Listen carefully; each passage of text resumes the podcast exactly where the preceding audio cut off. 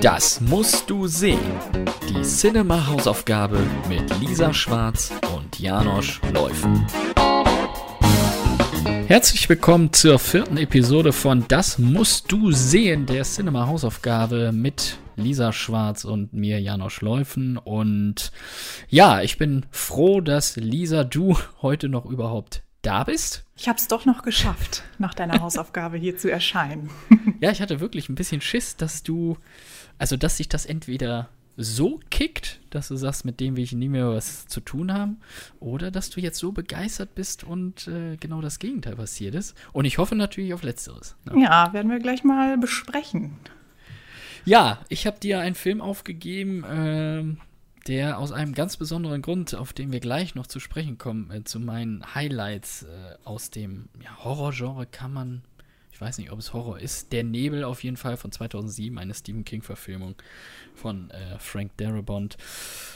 Ja, ähm, Möchtest du einmal kurz erzählen, äh, worum es in der Nebel überhaupt geht? Für dich war es ja das erste Mal, ne? Genau, für mich war es das erste Mal. Äh, jetzt nicht die erste Stephen King-Adaption, also so weit äh, will ich dann doch nicht gehen, aber ja. Äh, auf jeden Fall das erste Mal der Nebel.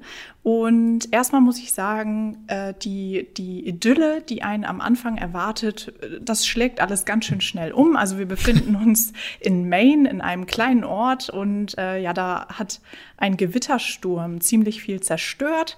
Ähm, aus diesem Grund sind David, gespielt von Thomas Jane, und sein Sohn Billy auf dem Weg ähm, in den Supermarkt zusammen mit einem Nachbarn. Ja, und plötzlich heißt es, ähm, Achtung, geht da nicht raus, es ist etwas im Nebel. Denn äh, ja, ein seltsamer Nebel hat sich ausgebreitet über der Stadt und ähm, aus diesem Grund verbarrikadieren sich erst einmal alle im Supermarkt und äh, ziemlich schnell wird klar, da lauert tatsächlich etwas und zwar ja blutrünstige Monster. Die haben es nämlich auf die Menschen dort abgesehen und äh, ja, dann ist da auch noch eine religiöse Fanatikerin, die sich ähm, ziemlich laut äußert und äh, ja Stück für Stück die ähm, Leute auf ihre Seite zieht. Und mhm. ja, es dauert nicht lange, bis das Ganze ziemlich eskaliert, kann man sagen. Und äh, das ist ganz schön deftig. Und ja, das äh, Ganze steuert auf ein wirklich, wirklich interessantes Ende zu. Und ich glaube, darum ging es dir auch bei dieser Hausaufgabe, richtig, Janosch? Ja, natürlich. Also selbstverständlich ging es mir darum, ähm, den Leuten, äh, denen ich das erzählt habe, äh, die Leute, denen ich das erzählt habe, die meinten auch, das ist auch eine kleine Falle für deine Kollegin. Ja. Ähm, so habe ich mich auch ja. gefühlt. So ein bisschen, ein bisschen reingelegt. Ja, kann ich nicht von der Hand weisen, aber ähm, ich finde, das ist eine Falle und äh, du hast mir auch direkt, nachdem du den Film zu Ende geguckt hattest, geschrieben, äh, äh, äh, ähm, was ist das denn, ne? Ja, ich konnte es nicht fassen. Also es, äh, und das Ding ist halt, du malst dir natürlich auch schon diverse Szenarien aus so beim Gucken. Und mhm. mit diesem Ende, also ich will hier nicht spoilern, denn Leute, ich, um es kurz zu machen, mir hat die Hausaufgabe sehr gut gefallen und ich würde sagen, schaut euch diesen Film auf jeden Fall an, denn mit diesem Ende rechnet wirklich keiner. Also ich habe damit gar nicht gerechnet und ich glaube, so wie mir wird es auch vielen anderen ergehen, die den Film zum ersten Mal sehen.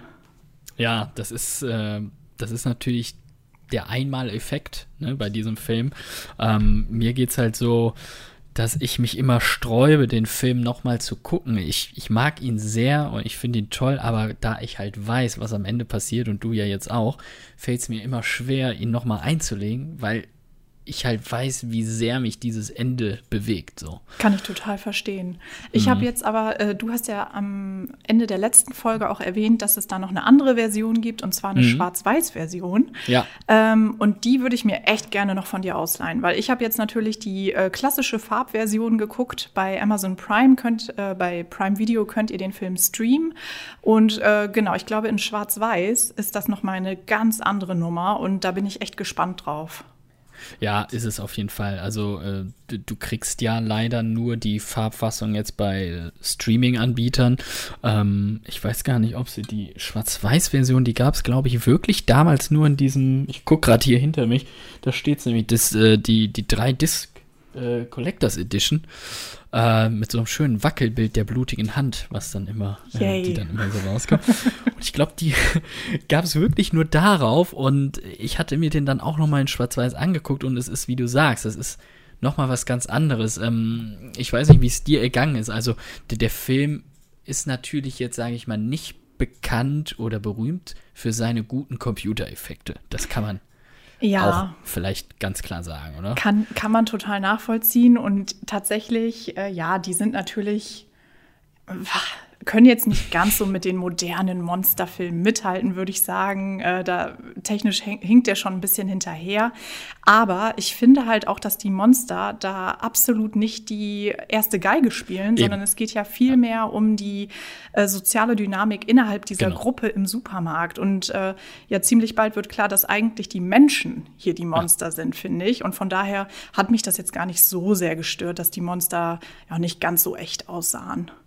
Nee, mich auch nicht. Man muss es halt immer nur abwägen. Ne? Und ich glaube, dass, dass einige, die den Film sehen, sich halt ein Monster-Movie dann vorstellen, was der Film halt absolut nicht ist, so wie du richtig gesagt hast. Weil die, die, die Viecher, die man dann sieht, die sieht man ja selten in ihrer Gänze, sag ich mal. Ähm, die dazu dienen, eben die Gruppe immer weiter an den Rand des Wahnsinns zu treiben. Und äh, deswegen sollte man auf die Effekte vielleicht nicht so viel geben. Ich, äh, wollte darauf hinaus, weil das in der Schwarz-Weiß-Version natürlich äh, siehst du die, äh, die Halbgarn-Effekte dann nicht so sehr. Das mhm. fällt dann weniger auf und es steht eindeutig diese Stimmung im Vordergrund, gerade auch wenn dieser dichte Nebel, der ja eh weiß ist, da hast du kaum andere Anhaltspunkte dann mehr ähm, in dieser Fassung. Und ich würde auch sagen, dass die Schwarz-Weiß-Fassung, was die Stimmung angeht, die Atmosphäre angeht, halt nochmal echt eine Nummer knackiger ist. Und ich kann da Frank Darabont auch verstehen, das war ja eigentlich seine präferierte Fassung, die er gerne gezeigt hätte, aber es ging natürlich äh, für den Mainstream-Zuschauer nicht im Kino. Ja, wirklich schade. Also da, da finde ich auch, das hätte wirklich eine ganz andere Stimmung verbreitet. Äh, mhm. Wobei ich auch echt sagen muss, also sobald es in den Nebel geht, auch in der Farbversion, ähm, das ist schon ziemlich beklemmend alles. Und ähm, gerade auch so zu Beginn, ich finde, auch bevor diese ganze Situation im Supermarkt eskaliert, ist schon, ja, es ist einem schon so ein bisschen mulmig. Auch so diese mhm. ganze, ähm, der Austausch mit dem Nachbarn, weißt du, die verstehen sich nicht ganz so gut und ja. äh, du merkst am Anfang schon, da ist einfach, das ist alles ein bisschen äh, seltsam. Also man fühlt sich wirklich, äh, ja, wie in so einem beklemmenden Film. Also wirklich, du bist richtig, äh, oh, ja, wie soll man sagen? Man ist wirklich wachsam. Ja. Die ganze ja, genau. Zeit. Ja.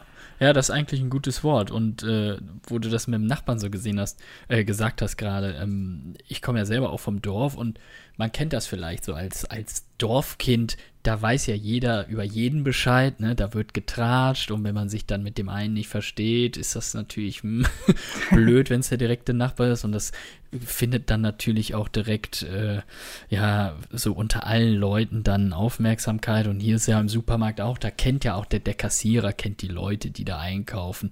Und der eine kennt den anderen von wieder irgendwoher. Und äh, ist wahrscheinlich was anderes, als wenn du hier in der Großstadt in irgendeinem Supermarkt bist und dich keiner interessiert, ne? Genau, ja, ja, es ist eine komplett an, es ist alles viel anonymer, ne? Und genau, wie ja. du sagst, das ist natürlich auch so, finde ich, der das Geheimnis des Films, ne? So mhm. diese, deswegen funktioniert er auch so gut, weil du einfach dieses Kleinstadt-Szenario hast. Ja, absolut. Das hat ja Stephen King aber in seinen Büchern auch immer wieder. Ähm, weshalb das ja auch immer so, ja, so, so, so der, der menschliche Grusel, sag ich mal, ist, ne? Weil die Menschen sind, das hast du anfangs äh, gesagt, eigentlich dafür verantwortlich, dass es zu solchen Situationen kommt. Und hier äh, spaltet sich die Gruppe ja dann auch in die zwei Lager und das eine Lager angeführt von äh, der Figur von, äh, gespielt von Marcia Gay Hahn. Ich weiß nicht, wie ging es dir mit der Figur? Also am Anfang ähm, hatte ich sie jetzt gar nicht so auf dem Schirm, muss ich sagen, so in den ersten in den ersten Minuten. Ja. Klar, man hat so gemerkt, okay, das ist so eine kleine snobby Lady, ne? Die äh, ist, ist nicht ganz so beliebt und äh, klar, die Leute ne, drehen sich dann, verdrehen dann eher die Augen, sage ich mal, wenn die vorbeigeht. Ja. Ähm, aber dass es so solche Bahnen einschlägt mit ihr, hätte ich echt nicht gedacht. Aber die spielt das wirklich großartig. Also ähm, wenn sie da am Ende wirklich die Meute auch aufhetzt und äh, auch Menschenopfer zu einem Punkt fordert, das ist schon, das ist echt hart. Also Hut ab, hat sie wirklich gut gemacht. Und ich habe gelesen, sie hat ja erst gezögert, die Rolle anzunehmen, weil sie halt mit dem Horrorgenre gar keine Erfahrung hat, wurde dann aber zum Glück umgestimmt und äh, es hat sie echt super, super gut gemacht. Ja, ich äh, hatte es jetzt beim nochmaligen Gucken ähm, doch wieder anders eingeordnet, weil ich weiß noch, als ich damals äh, im Kino war, hat mich ihre Figur unfassbar aufgeregt. Ist das so? Ja, ich war mit ihrer Art einfach total genervt. Die hört ja auch nicht auf, da ihren biblischen Quatsch zu predigen. Ne? Ähm, und das hat mich damals wirklich genervt. Das war so eine Figur, da habe ich direkt danach gesagt, boah, äh, die hat mir den Film so ein bisschen kaputt gemacht. Jetzt habe ich den ja aber nochmal gesehen. Und jetzt muss ich sagen, kann ich die Figur wesentlich besser verstehen als damals. Mhm. Ist vielleicht auch ein bisschen der aktuellen Situation geschuldet, der ja. Corona-Pandemie, weil wir hier ja auch jetzt mittlerweile die zwei Lager von Gesellschaft haben oder von Möglich. Menschen, die, mhm. ne, die die eine Ansicht teilen, die anderen teilen sie nicht. Und da muss ich sagen, ist, ist mir jetzt aufgefallen, dass es echt gut ist, so wie sie geschrieben ist. Mhm. Ich finde halt auch, also es würde was fehlen, wenn sie nicht dabei wäre. Ja, absolut. Du hättest äh, ohne ihre Figur ja diese ganze Dramatik letztlich nicht, ne? Ich weiß genau. nicht, vielleicht wäre es wesentlich weniger äh, prekär unter ja, den ja. Leuten da. Ja. Ähm, ich finde halt auch, also was mich, äh, was mich wirklich begeistert hat, und da bin ich auch ein bisschen dankbar, muss ich sagen, dass wirklich so diese, dieses Gemetzel ist jetzt wirklich auch nicht ganz so extrem, wie ich es mir vorgestellt habe am Anfang. Ich meine, du wolltest, äh, dass ich mal hier im Horror ein bisschen, bisschen eintauche und zum Glück ist es doch nicht ganz so schlimm. Aber ja. das, äh, was ich gesehen habe, war dann wiederum ganz gut gemacht von den Effekten her. Also ich finde, wo sie bei den Monstern halt ein bisschen hm, ja, mhm. nicht, nicht alles so hinbekommen haben, das haben sie beim Gemetzel umso besser gemacht. Also das finde ich war schon ganz schön deftig. Ich weiß, du als Profi siehst das wahrscheinlich ein bisschen anders. Nö. Bei mir hat es gereicht. Ja, nee, das war okay. Also äh, habe ich absolut nichts gegen einzuwenden. Nee, nee.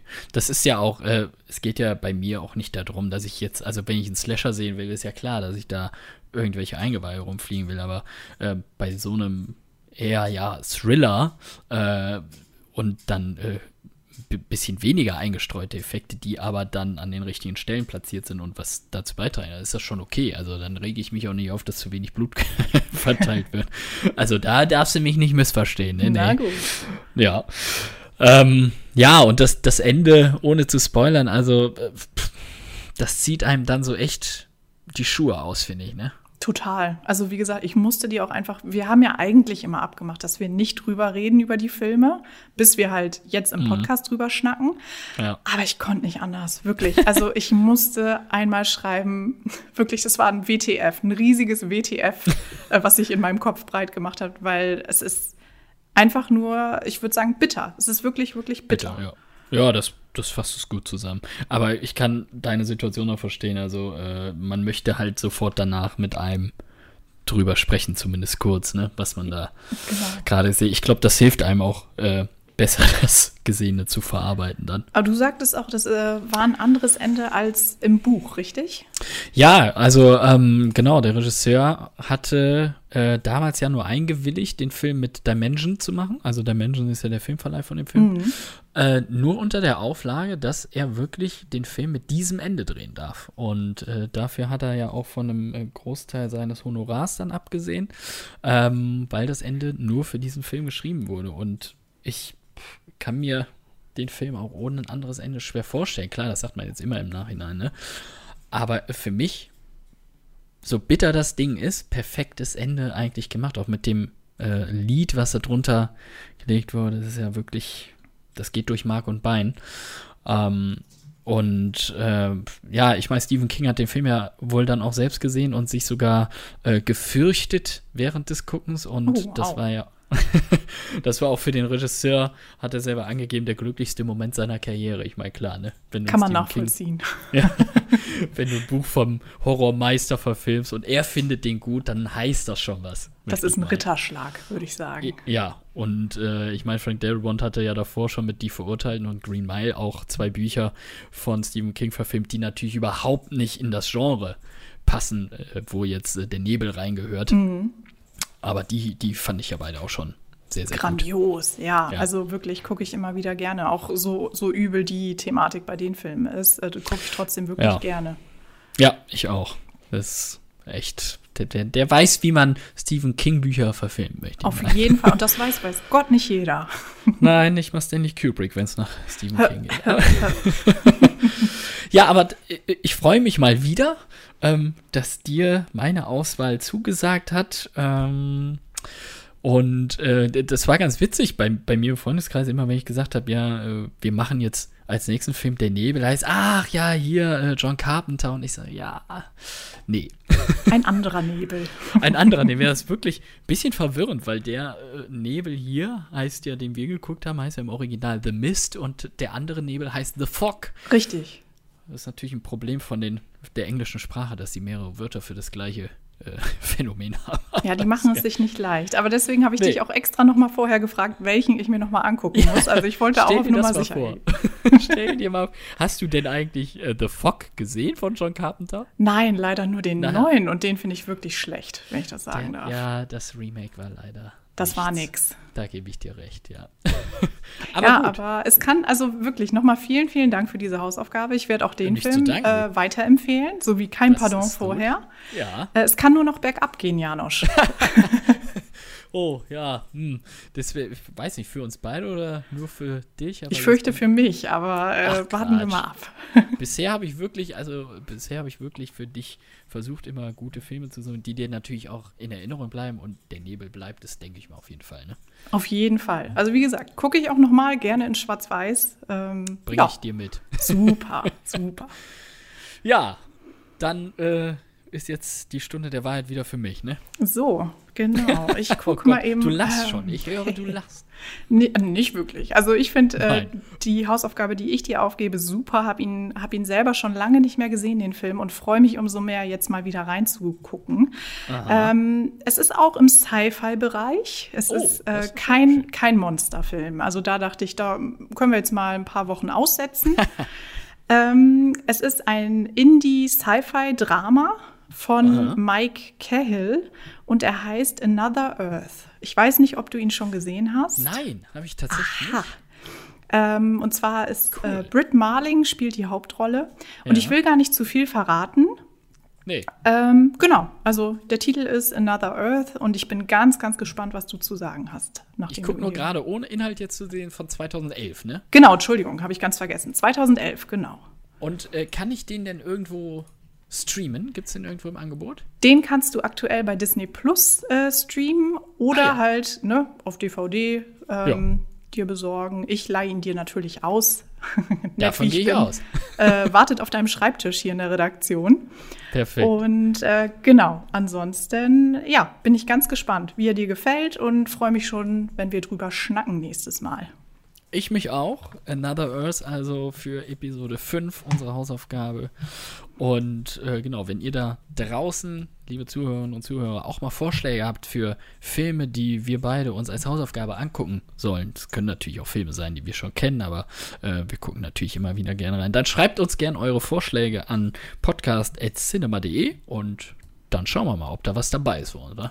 Auf jeden Fall. Wir freuen uns immer über neue, neue Tipps und Anregungen. So ist es. Ja, dann vielen Dank. Ich freue mich auf Another Earth. Ähm, und wir hören uns dann in zwei Wochen wieder, Lisa. Das machen wir, Janosch. Bis dann. Bis dahin. Ciao. Ciao.